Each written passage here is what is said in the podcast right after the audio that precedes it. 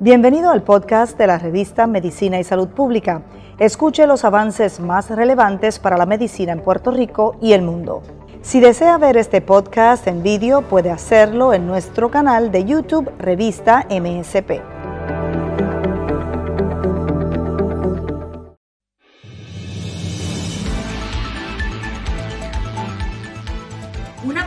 Cámara es la clave para que se realice una correcta colonoscopía y un especialista pueda evaluar o examinar el interior del colon. Más adelante los detalles sobre este examen. La tiroides es una glándula endocrina que está ubicada en la parte posterior e inferior de nuestro cuerpo. Tiene forma de mariposa. Sin embargo, es esencial para el desarrollo y el buen funcionamiento de nuestro organismo. Sin embargo, hay algunas enfermedades de la tiroides que pueden causar mucho temor en los pacientes. Conozca hoy dos historias de superación. Mejora significativa en el nivel de hospitalizaciones por el COVID-19. Es la reducción mayor desde el 2020 en hospitalizaciones. Estamos viendo la luz al final del túnel, dice el presidente de la Asociación de Hospitales de Puerto Rico. Expertos dicen que una colonoscopía debe hacerse cada cuatro años después de cumplir los 50 años de edad. Perú registra la mayor tasa mundial de muertes por el coronavirus y la OMS aprueba de emergencia la vacuna china. Saludos, mi nombre es Luis Penchi, esto es MSP Edición Diaria.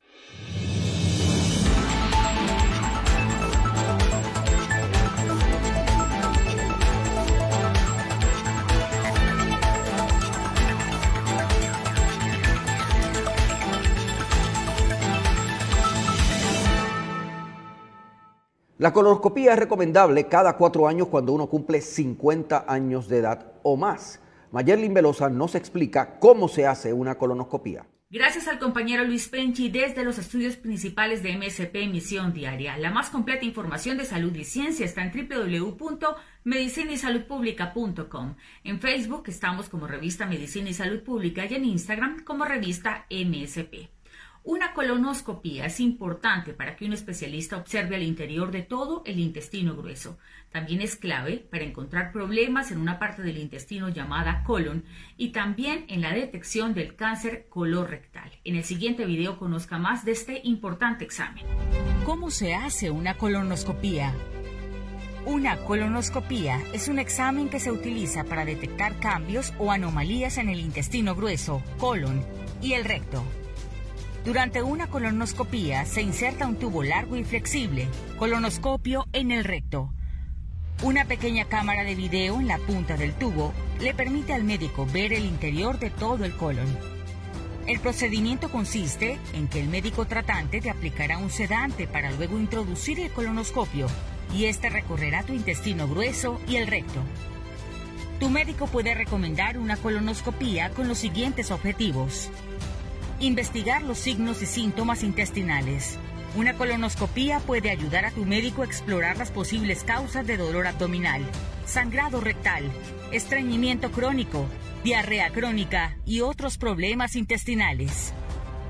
Análisis para detección del cáncer de colon. La colonoscopía es una opción para la detección de cáncer de colon. Consulta con tu médico sobre las opciones que tienes. Buscar más pólipos. Si has tenido pólipos antes, tu médico puede recomendarte una colonoscopía de seguimiento para buscar y extraer pólipos adicionales. Esto se hace para reducir el riesgo de padecer cáncer de colon. ¿Cómo prepararse? Antes de una colonoscopía, deberás limpiar o vaciar el colon. Cualquier residuo que haya en el colon puede dificultar la visualización de dicho órgano y del recto durante el examen. En todo caso, lo importante es contar con el experto que podrá ayudarte a tomar el mejor tratamiento para tu problema de salud.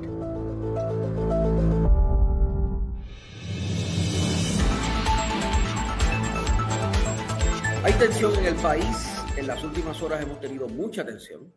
Eh, ha cambiado el sistema eléctrico de Puerto Rico de, de una corporación pública que ha sido así por décadas a una corporación privada que va a administrar eh, la facturación, la distribución, la transmisión del sistema eléctrico de Puerto Rico. Esto coincide con el inicio de la temporada de huracanes que se pronostica como una activa y que en el pasado nos ha dejado a, María, eh, que fue muy fuerte. Eso ha generado tensión en el país, tensión de parte de la gente que está ahora administrando la corporación eléctrica, los ejecutivos y empleados de Luma, de parte de la policía, el gobierno, eh, los trabajadores desplazados de la Autoridad de Energía Eléctrica hacia otras agencias de gobierno y el, y el país en general. ¿Cómo debemos evaluar eso desde la perspectiva de salud mental y de salud pública? Está con nosotros el doctor José Pons, especialista en salud mental, eh, psicólogo, presidente de la Universidad Carlos Alviso. Bienvenido, doctor. Gracias por estar con nosotros. Gracias por la invitación para conversar contigo y con todas las personas que nos siguen. ¿Qué le parece lo que está pasando en el país, esta tensión? Eh, hubo eh, en las últimas horas tres trabajadores que fueron arrestados porque se montaron en camiones de la autoridad. Ellos afirman que, que iban a dar servicio, que ante el reclamo del alcalde de Ponce, Luis Irizarry Pavón, de que había sectores de Ponce sin energía eléctrica, pues ellos todavía eh, tenían unas horas para trabajar, porque esto ocurrió eh, el, el, lunes en la noche y pues fueron arrestados.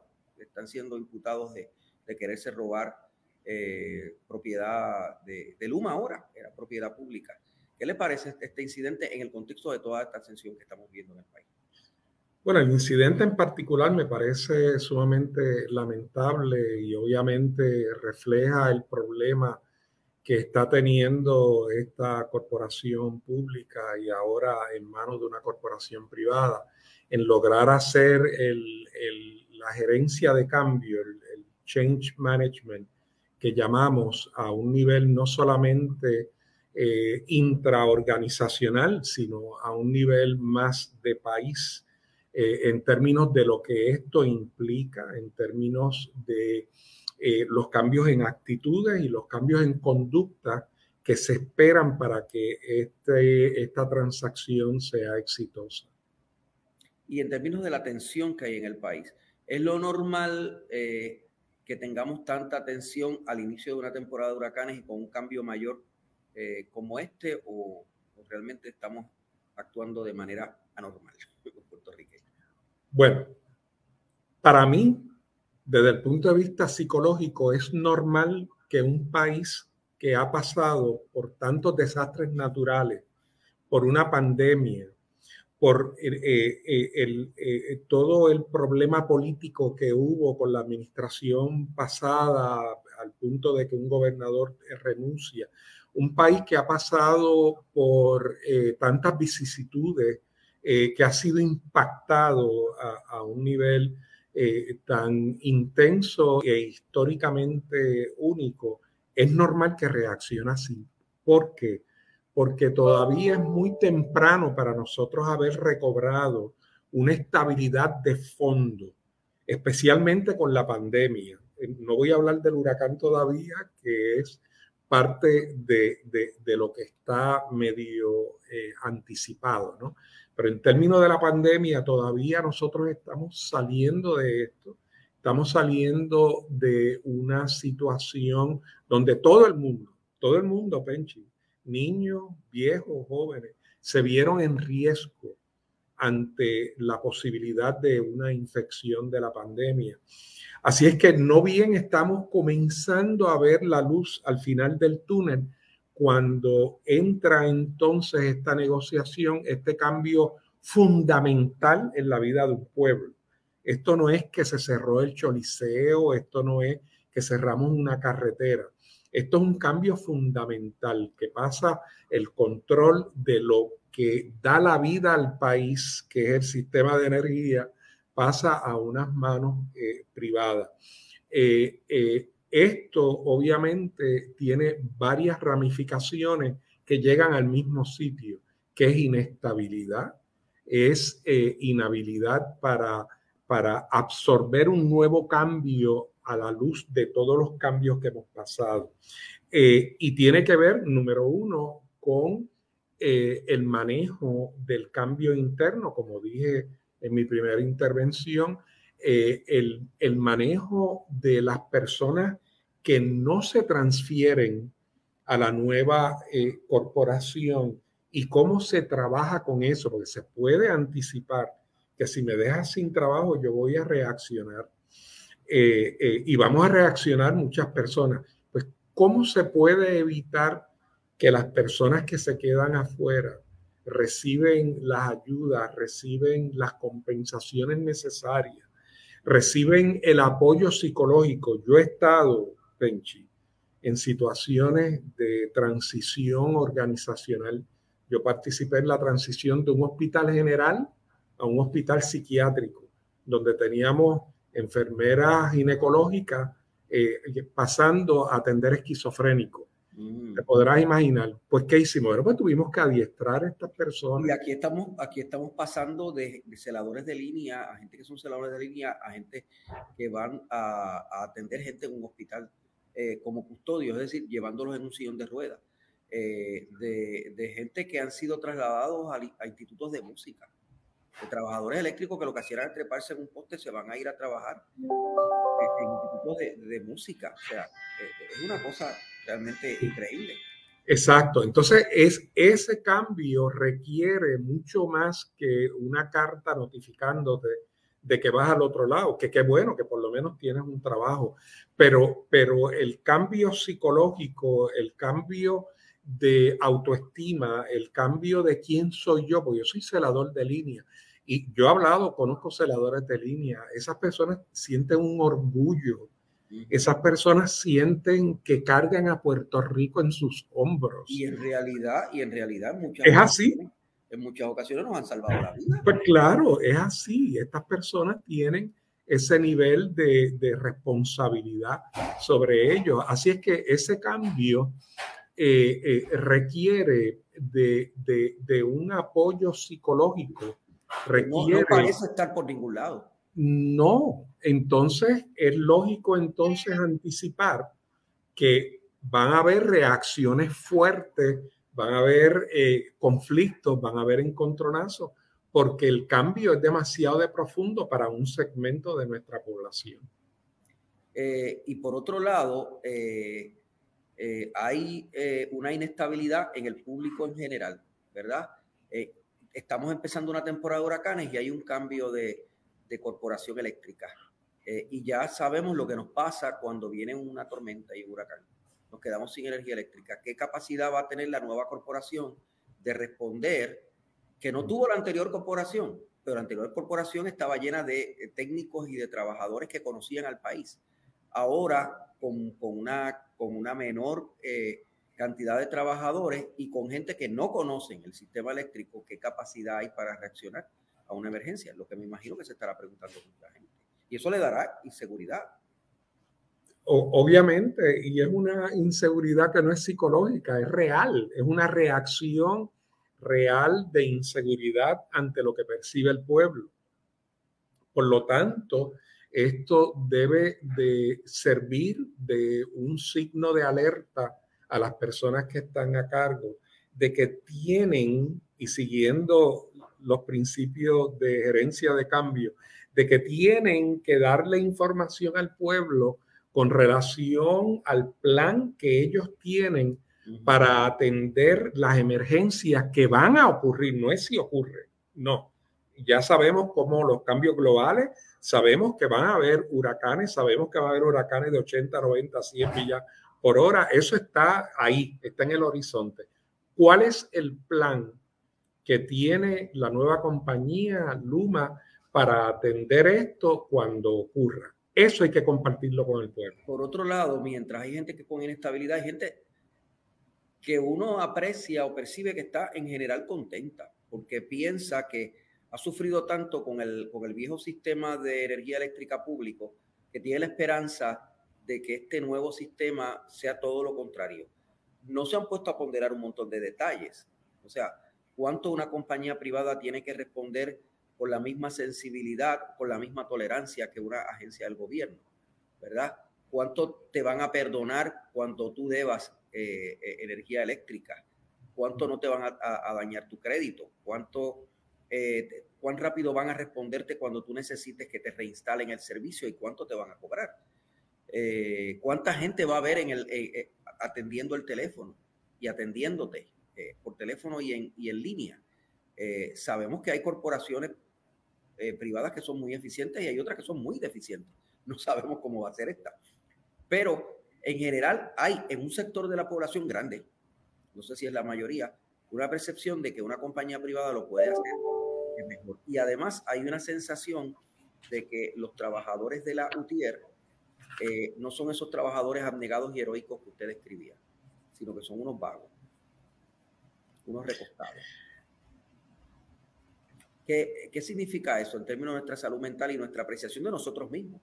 Sí, mira, Penchi, eh, hace unos años atrás salió un artículo en The Economist donde ellos evaluaron docenas de ciudades y países que pasaron por desastres naturales y desastres hechos por los hombres, eh, eh, para evaluar cómo estaban en ese momento a X número de años de pasar por el desastre digamos como Katrina, ¿verdad? ese tipo de desastres, este, eh, terremotos, eh, etcétera, etcétera. Y ellos encontraron que eh, los países, muchos de ellos estaban igual que como estaban antes del desastre. ¿Por qué? Pues porque se invirtió un dinero, hicieron unas cosas.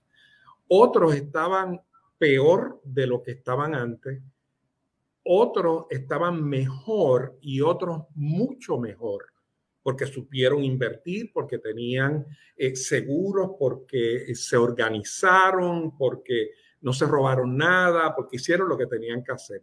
Así es que es posible que un cambio, es posible que un desastre te traiga un cambio positivo, pero es posible que te deje worst than before, que es como eh, The Economist eh, pinta eso. El aeropuerto Muñoz Marín se supone que yo no te pregunte porque tú me estás entrevistando a mí, pero yo te pregunto a ti, ¿tú lo ves igual, peor o mejor de lo que estaba antes? la percepción de mucha gente que está mejor. La, mía también. La, mía pero, también. pero que es más caro también. Está mejor, pero es más caro. Sí. La autopista, la autopista eh, de, de, Bayamón Arecibo, la percepción es que está mejor, pero más cara. Aumenta más, Exacto. Bueno, pero hay que pagar. Así es, Estados Unidos hay un montón de cosas bellísimas y tremendas, pero hay que pagarlas. Y los taxes son volados por encima. Y en Europa hay un montón de países que tienen unas cosas espectaculares, pero hay que pagarlas.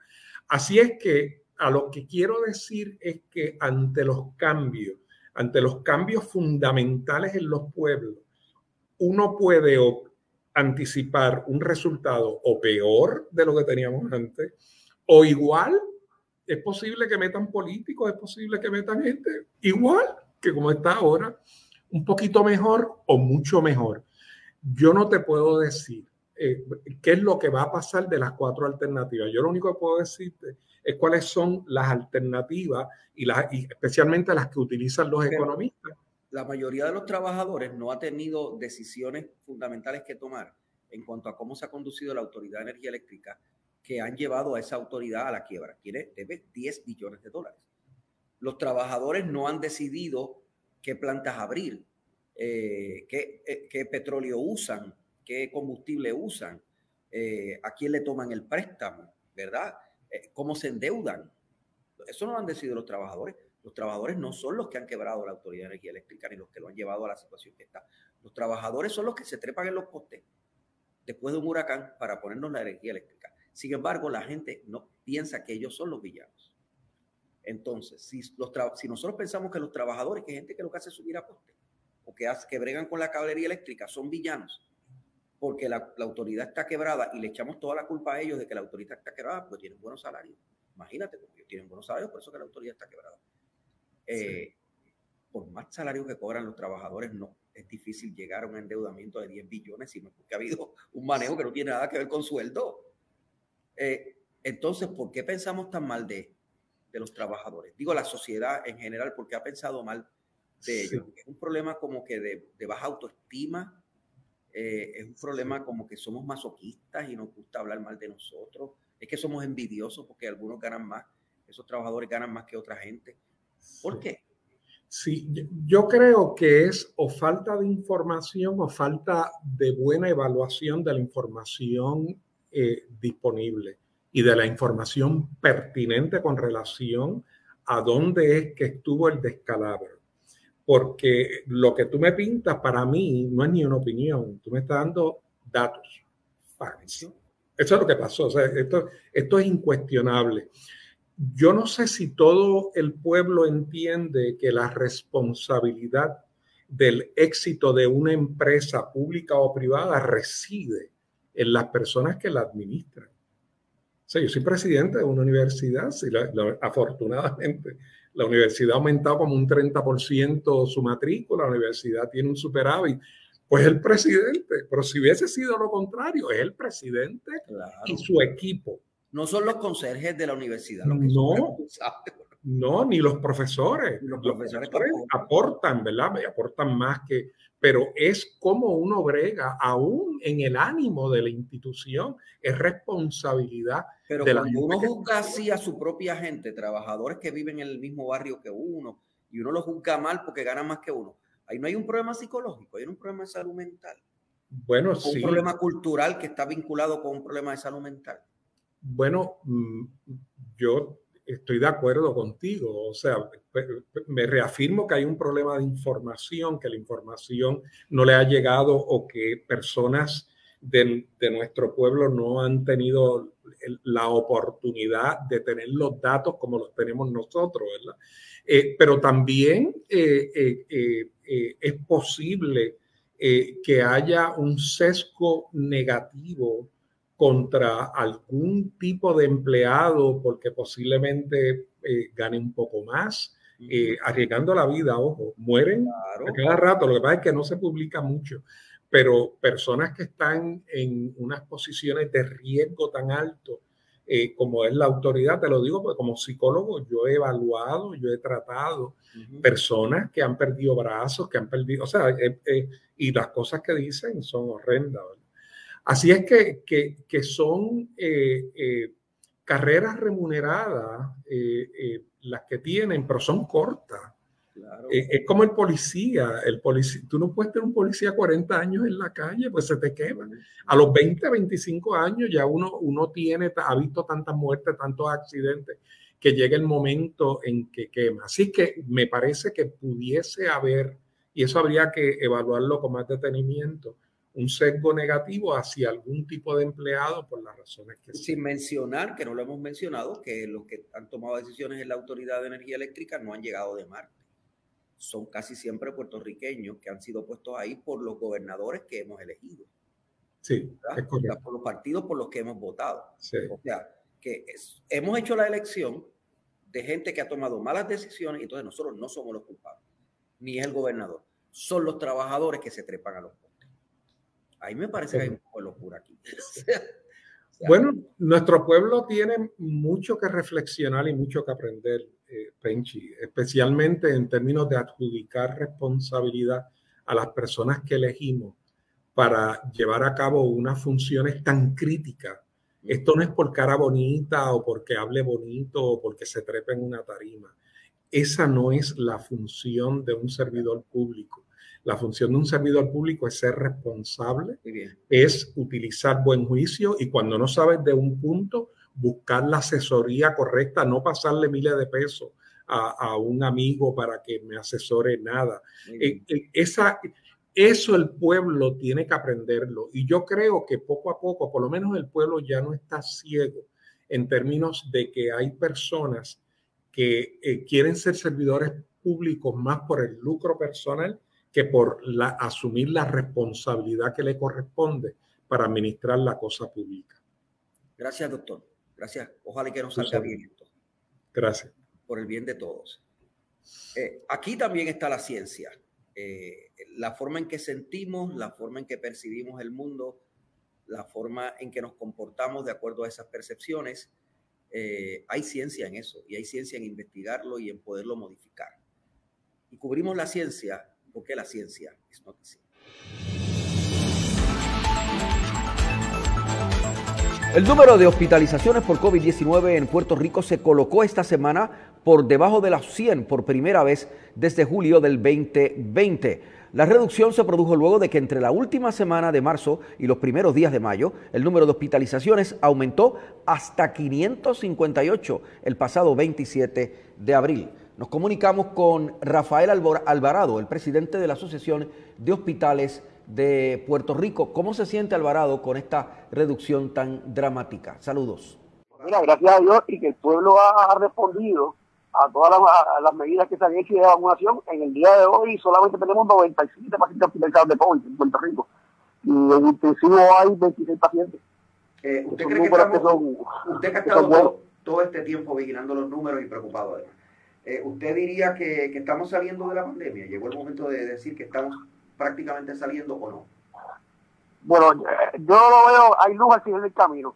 Eh, este, sí podemos estar tal vez en la, en la recta final, y muchas veces la recta final a veces es la más peligrosa, porque muchas veces a veces enganchamos los guantes y hay momentos en que las medidas, pues seamos todavía más fuertes con las medidas en cuestión del lavado de manos, uso de mascarilla, eh, todo lo que tiene que ver con el distanciamiento, de manera que podamos salir de esto. Y, y obviamente exhortar a la gente que continúe la vacunación, eso es bien importante también. O sea, no, no es cuestión ahora de descuidarnos, ¿verdad? No, es el momento en que todavía tenemos que ser todavía más fuertes, para asegurarnos de poder salir de esto, porque por lo menos ya estamos viendo luz al final del túnel, pero para salir hay que ser todavía más fuerte con esto. Seguir, haciendo lo que estamos haciendo. Y los trabajadores eh, de, ustedes, que han estado, las enfermeras, enfermeros, técnicos, etcétera, los médicos, que han estado bien ocupados durante este año y medio, ¿Cómo están? ¿Están agotados ya? Eh, ¿Tuvieron algún alivio con, con, esta disminución estadística? ¿Cómo están? Sí, sí, yo diría que en, la, en, la, en las últimas semanas por lo menos sí hemos visto un respiro. Eh, como han bajado las hospitalizaciones, pues el personal pues, está un poco más aliviado y también la sala de emergencia y ya no hay tanta presión como la teníamos antes por esa parte. ¿Ustedes han, han perdido trabajadores? O sea, hay gente que se ha, se ha, se ha marchado. Sí, sí, sí, sí, sí este, hemos perdido trabajadores, hubo, hubo gente que sí que se fue de Puerto Rico, esto, y esa gente pues no, no ha regresado. Sí, hemos, ha regresado llega un por ciento mínimo, pero la gran mayoría, la realidad es que no ha regresado. ¿Hay algún cálculo bastante preciso de cuántas, cuántos trabajadores han perdido? yo, sin temor, sin, sin, sin temor a equivocarme, yo diría que podríamos estar cerca de los 500 más o menos. 500 trabajadores. ¿Y eso y esa gente, esos, esos plazas no se han llenado, Rafael? Esas plazas, esas plazas, lamentablemente, ah, eh, o sea, no se llenaron en momentos de pandemia, ¿verdad? Porque hubo censos y otra vez las estamos llenando nuevamente porque los censos estamos yendo a aumentar y eh, cuando llegamos al personal, pues el personal pues, se ha ido para Estados Unidos. ¿Y, el, ¿Y los censos cómo están? ¿Cómo está el censo ahora? Pues los censos ahora mismo se están manteniendo en una ocupación del 60%. ¿Cuál es no, no, no, no vamos a llegar a los censos que teníamos antes de la pandemia este, y eso es una tendencia que también la estamos viendo en los Estados Unidos este, que los censos no van a llegar a, como estábamos antes, pero sí estamos teniendo una, una recuperación. ¿Cuál es el censo normal para, para los hospitales de Puerto Rico? Pues Puerto Rico siempre estábamos corriendo entre un 85 y 90%. estamos bien lejos del censo normal. Es correcto, sí. Y, o sea, en Estados Unidos la tendencia, recientemente estuve en, un seminario que estábamos como presidente de Estados Unidos eh, online, y la experiencia de todos los CEOs de Estados Unidos es la misma, general y, lo dicen, o sea, volver lo que estábamos antes va a, ser, va, a tomar tiempo. ¿Cómo manejan el problema de las tiroides distintas pacientes? Gisette Arellano trae los detalles. Hablar además de la glándula tiroides, para algunas personas dicen, bueno, ¿qué es la glándula tiroides? La glándula tiroides es además una glándula endocrina en forma de mariposa, está normalmente ubicada en la parte anterior inferior del cuello, pero es su función es muy importante en nuestro cuerpo porque además es esencial para el correcto funcionamiento del organismo. En el caso de ustedes, ¿cómo empiezan a darse cuenta de los cambios que produce, en especial sufrir de una enfermedad de la glándula tiroides? ¿Quién empieza? ¿Quién desea comenzar? Vamos a ver, Mari Carmen, cuéntanos tú primero. Pues mira, eh, yo no conocía, ¿verdad?, los síntomas de la tiroide prácticamente. Sé que a veces te puedes poner este, en cuestión de dieta, puedes estar, eh, o, sea, rebajas o ganas peso. En el caso mío, yo fui diagnosticada hace 11 años, un mayo 17, fue operada. y yo lo, yo lo noté prácticamente con un dolor de, de cabeza bien fuerte. Un dolor de cabeza que yo no podía casi ni abrir los ojos. Y entonces, pues, me acuerdo que me llevaron a una sala de emergencia donde una doctora me, ¿verdad? me verificó el área del cuello, notando unos nódulos que entonces luego me mandaron a hacer una biopsia. Pero fue por un dolor de cabeza bien fuerte, como una migraña. En el caso de Emi, Emi, ¿cómo empiezas a darte cuenta de los cambios que presenta tu organismo y además de eso decides buscar ayuda de un especialista? Ok, eh, mi, mi cuento es diferente al de Mari Carmen. El mío comenzó después de mi primer embarazo. Después de mi primer embarazo eh, fue bien difícil el eh, rebajar, este, estar en mi peso y todo eso y ahí es que me diagnostican con eh, hipotiroidismo. Entonces, pues comienzo con mi con mis eh, citas médicas, eh, medicamentos y todo eso. No hasta, este, hablo de hace 21 años, más o menos, que me diagnostican.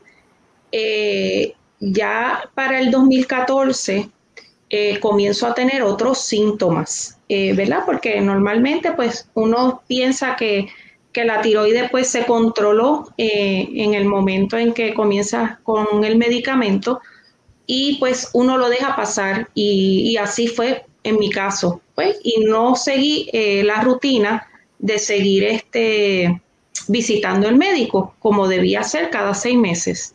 Entonces en el 2014 empiezan con, empiezo con unos síntomas, eh, pues además de cansancio, eh, dolor de cabeza, eh, levantarme por las mañanas era terrible, pues me baja la hemoglobina, me bajó la hemoglobina drásticamente, obviamente porque no estaba siendo la rutina de chequeos como debió ser.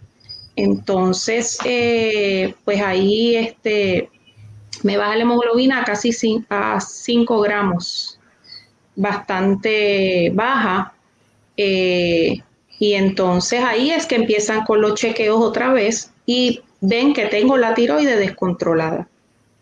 Y entonces pues ahí es que comienzo el, el, el paso de, de, ir de nuevo al médico, seguir haciendo otros exámenes, me encuentran los nódulos, me mandan a hacer biopsia, sale dudosa, este, y pues ahí es que empieza ya la primera operación. Fueron dos.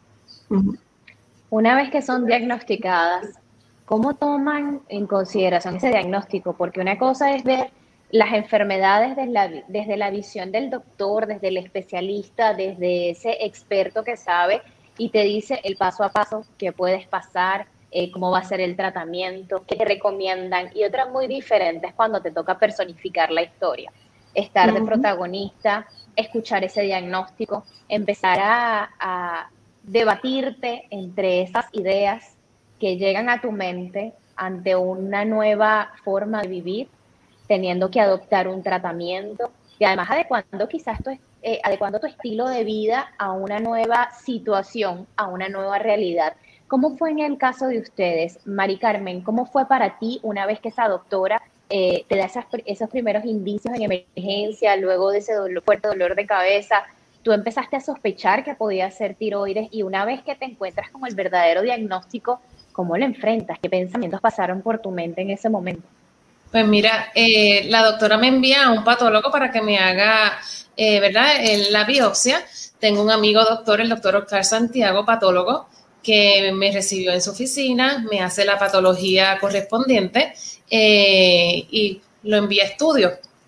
Me acuerdo como ahora y siempre lo, lo, lo, lo tengo, ¿verdad?, bien presente. Yo estaba de viaje en una Semana Santa y, él no me llamaba y no me, no me decía nada porque él quería que yo disfrutara mi Semana Santa porque ya él tenía un resultado, ¿verdad? Eh, sospechoso de mi tiroide.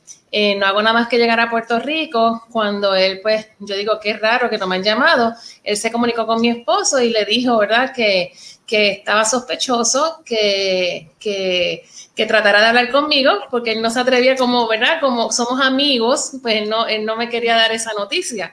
Eh, fue como un balde de agua fría que te cae, ¿verdad? Este, porque tú piensas, te hablan de, en ese momento, pues el diagnóstico fue de un carcinoma papilar, eh, pero tú, oyes la palabra cáncer y tú se te derrumba todo. Eh, ya cuando estaba más calmada, pues hablé con él, como te dije, es amigo de toda la vida y me dijo, mira, no eres la única paciente que ha pasado por esto, eh, lo importante es que lo estás... ¿verdad? Lo estás este, diagnosticando, estamos diagnosticando a tiempo, así que vamos paso a paso entonces me refirió a otro amigo doctor, el, el ENT, el doctor Edgar Domenech, donde entonces en la oficina del doctor Domenech, pues programamos la, cirugía y el doctor Domenech, eh, también amigo, pues me dijo, eh, vamos a sala, vamos a verificar la, la tiroide. En ese momento se hace la biopsia, eh, lo que le llaman un frozen, ¿verdad? Estando uno en sala para uno corroborar el, diagnóstico que ya estaba preescrito. Y en ese momento el doctor pues habló con mi esposo y le dijo, eh, si sale positivo, pues se la, se la sacamos completa. Y efectivamente salió positivo al carcinoma papilar eh, y me sacaron completamente la tiroides. Fue una operación prácticamente, yo creo que corta. La recuperación fue excelente. Eh, no tengo prácticamente mi, cicatriz, no se nota, la gente me tiene que estar mirando bien de cerca porque no se nota. Y luego entonces, pues todo eso fue después el, proceso de, de, volver a la normalidad y como dice Emi, eh, luego de que te la extraen, pues tú te sientes, ¿verdad? Al no tener tiroides, eso es lo que te mantiene a ti eh, con ánimo tú te sientes cansada, las piernas, las manos, eh, y luego entonces fue un proceso de un tratamiento para quemar todo lo que quedaba entonces de células cancerosas, que lo que le llaman es como, es un tratamiento que lo hace otro doctor, pero es para, si quedaba alguna partícula, ¿verdad? Eliminarla. Y ese tratamiento pues se hace cada cinco años y he estado en revisión y ya prontamente pues tengo que volver a revisión para que todo esté en la normalidad. En tu caso, Emi, cuando descubres, cuando escuchas ese diagnóstico, ¿cómo fue para ti? ¿Cómo lo asumes? ¿Cómo lo ves como protagonista? Y además lo recuerdas desde ahora, desde esa visión de haberlo superado, pero que en ese momento fue muy significativo y que probablemente te cambió la vida. Sí, eso es así. Este, pues fue como dice Mari Carmen, como un balde de agua fría que, que te cae y tú dices, wow, ¿qué es esto? Tengo tres niños, este, explican el proceso, cómo voy a hacer esto, quién me va a cuidar los nenes, eh, todo eso. Pero todos los médicos tienen su libro y el, y el proceso mío fue diferente al de Mari. Este, me acuerdo que eh, el diagnóstico era dudoso, yo entro a sala, me sacan solamente mitad de tiroides, mitad de la tiroides. Esa mitad de tiroides pasa a patología y ahí es que llega el diagnóstico de cáncer. Entonces, cuando yo eh, regreso al médico que me dice que hay cáncer, me dice que me tiene que operar en tres meses de nuevo, abrirme la misma herida esperar a que, teníamos que esperar tres meses a que bajara la inflamación de la primera operación para luego hacer otra operación y limpiar el área y sacar entonces todo lo que queda de tiroides. Entonces ahí es que yo comienzo con un, con un tratamiento de, que es lo que dice Mari, que entiendo yo que fue la misma, eh, que es la pastilla de, de, de yodo radioactivo yodo radioactivo. Exacto, pero eh, en, mi caso fue más agresivo. A mí me lo, me lo hicieron tres años corridos, ese tratamiento. Eh, yo estuve tres años eh, visitando el hospital y me hacían ese tratamiento y ese tratamiento en realidad dura eh, casi un mes, porque uno comienza con 21 días de una dieta especial, baja en yodo, para cuando entre ese yodo radioactivo queme toda la partícula o que está afectando y la quema y, desaparece.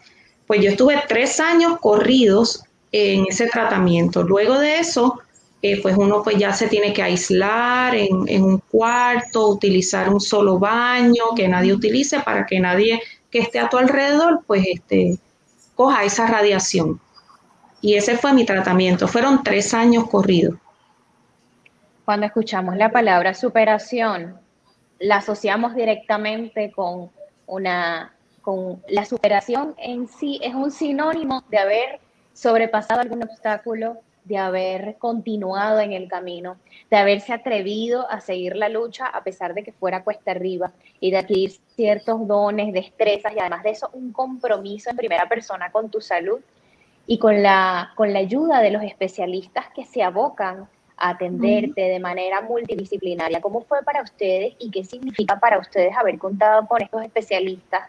Al mismo tiempo, tener la posibilidad de recobrar eh, algún tratamiento, como fue en el caso de Emi, pero que además significa una tarea constante, es una disciplina que adquieres, y es ese primer paso, pero es un paso diario, continuo, es vivirte el día a día con esas recomendaciones como te las indica el especialista y con de alguna manera con esa fe de que vas a lograr superarlo, de que vas a seguir adelante, pero en el caso de ustedes, ¿en qué se traduce haber asistido a tiempo al especialista, haber superado el miedo al diagnóstico y además atreverse a pasar por estos tratamientos que muy bien describe que les cambió la vida por completo? Sí, es cuestión de superarse, saber que uno no está solo, eh, que no somos las únicas, ¿verdad?, eh, en, esta, en esta situación y, tener la valentía de enfrentarlo. Y como dije al principio, todo tratamiento, ¿verdad? Si lo, si lo atacamos desde el principio, pues tenemos que buscar siempre la luz al final del, camino. Eh, y el apoyo de la familia, claro que está, es bien importante, porque como dice Emi, eh, los ánimos de, uno, pues no, no, van a estar iguales todo el tiempo. Eh, y solamente con mencionarte la palabra cáncer, pues uno piensa mil cosas. Uno tiene una familia, el apoyo de la familia es clave, así que todo a tiempo, pues yo, entiendo que tiene una, solución, ¿verdad? Y seguir el tratamiento y seguir año tras año chequeándose eh, tus niveles y, ¿verdad? Porque ya, por ejemplo, ya uno de por vida tengo que tomar una pastilla, que eso es religiosamente, yo la tengo en mi mesita de noche y tan pronto yo abro mis ojos, eh, antes de decir buenos días, me tomo mi pastillita, que es dependiendo, ¿verdad? Eso puede cambiar dependiendo a cómo uno tenga la tiroides. Eh, y por eso es bueno eh, verificarle, porque esa, esa, esa, dosis pues puede ser un poquito más alta, como puede ser un poco más baja según tú te, te encuentres. Pero la prevención es lo más importante para, para salir adelante. Sí, como bien dice Mari, eh, la familia que está al lado tuyo, que te da la mano, sobre todo pues cuando uno tiene hijos. Y pues la prevención, súper importante, la pastillita, como dice Mari, al lado de la mesita de noche, lo primero que yo hago cuando abro mis ojos es tomarme esa pastilla. Eso es lo primero que yo hago en todo el día. Y tengo hijas, tengo hijos, y lo, lo primero que hice fue llevarlas también a mis nenas que padecen de lo mismo y tienen nódulos en estos momentos y ya están encaminadas con su tratamiento, verificando cada seis meses, haciéndole eh, biopsias y de todo, porque aparentemente pues esto también es hereditario. ¿Qué le diría para aquella persona que recientemente ha sido diagnosticada con alguna enfermedad de la glándula tiroidea, que se encuentra o que está pasando por ese momento que ustedes atravesaron? y que esta entrevista pueda llegar para narrarles desde la superación que sí es posible, que con la ayuda de especialistas y como bien lo han mencionado, con la prevención se puede. ¿Qué les dirían a esas personas que lleguen hasta esta entrevista y estén en el lugar en el que ya a ustedes les tocó transitar, pero que ahora desde la superación les pueden dar una recomendación desde su parte humana? ¿Qué les dirían? Que no están solas, no están solos, que lo importante es que ya dio ese paso adelante, ¿verdad? Eh, y si eres diagnosticada con tiroides, eh, no es el fin del mundo. Podemos vivir y podemos sobrellevarlo. O sea, es que es cuestión de no perder tiempo, actuar, que eso es lo más importante para que tú tengas y continúes tu vida normal como todas nosotras. Sí, eso es así. Este, no están solas y siempre acudir a su médico todos los años y hacerse su examen normal, físico y de sangre eh, anual, para, porque de verdad que eh, se, se, puede sobrellevar, es cuestión de, de seguir todos los pasos que te diga tu médico y es sencillo, de verdad.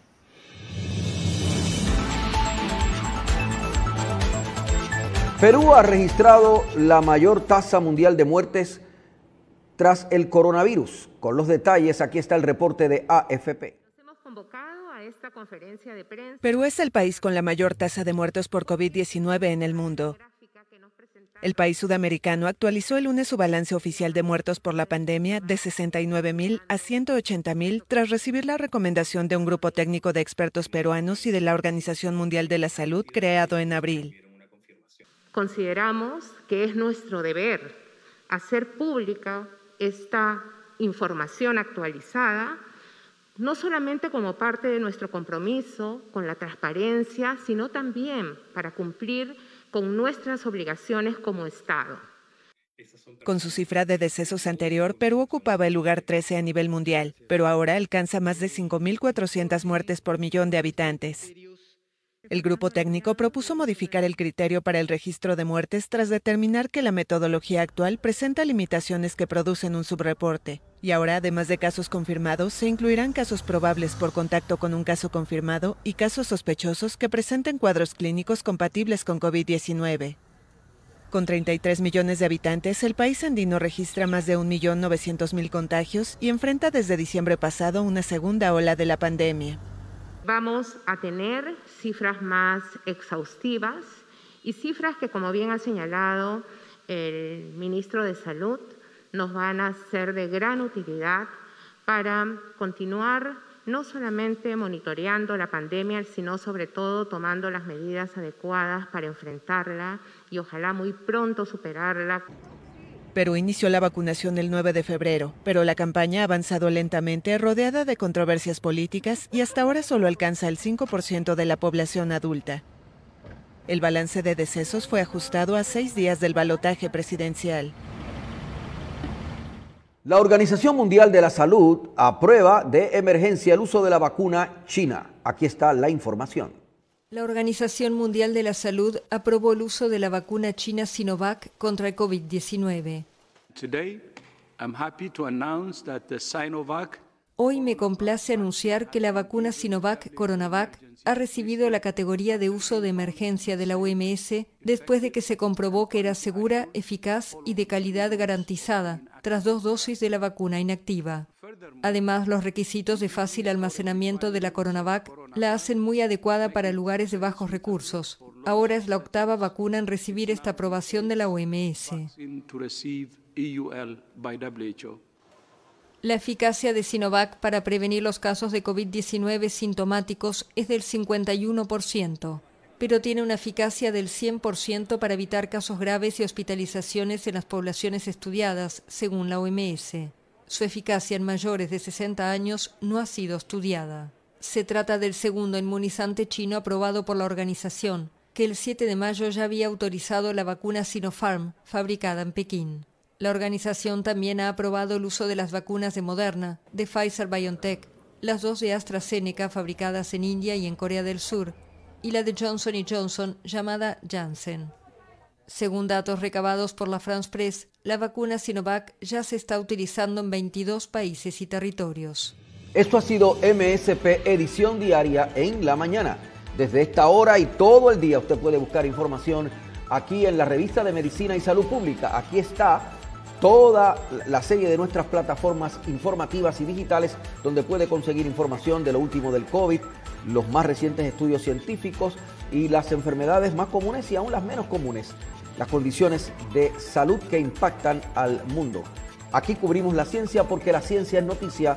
Hemos estado bajo la dirección técnica de la compañera Fabiola Plaza y dirección general de Carlos Alexis Lugo Marrero.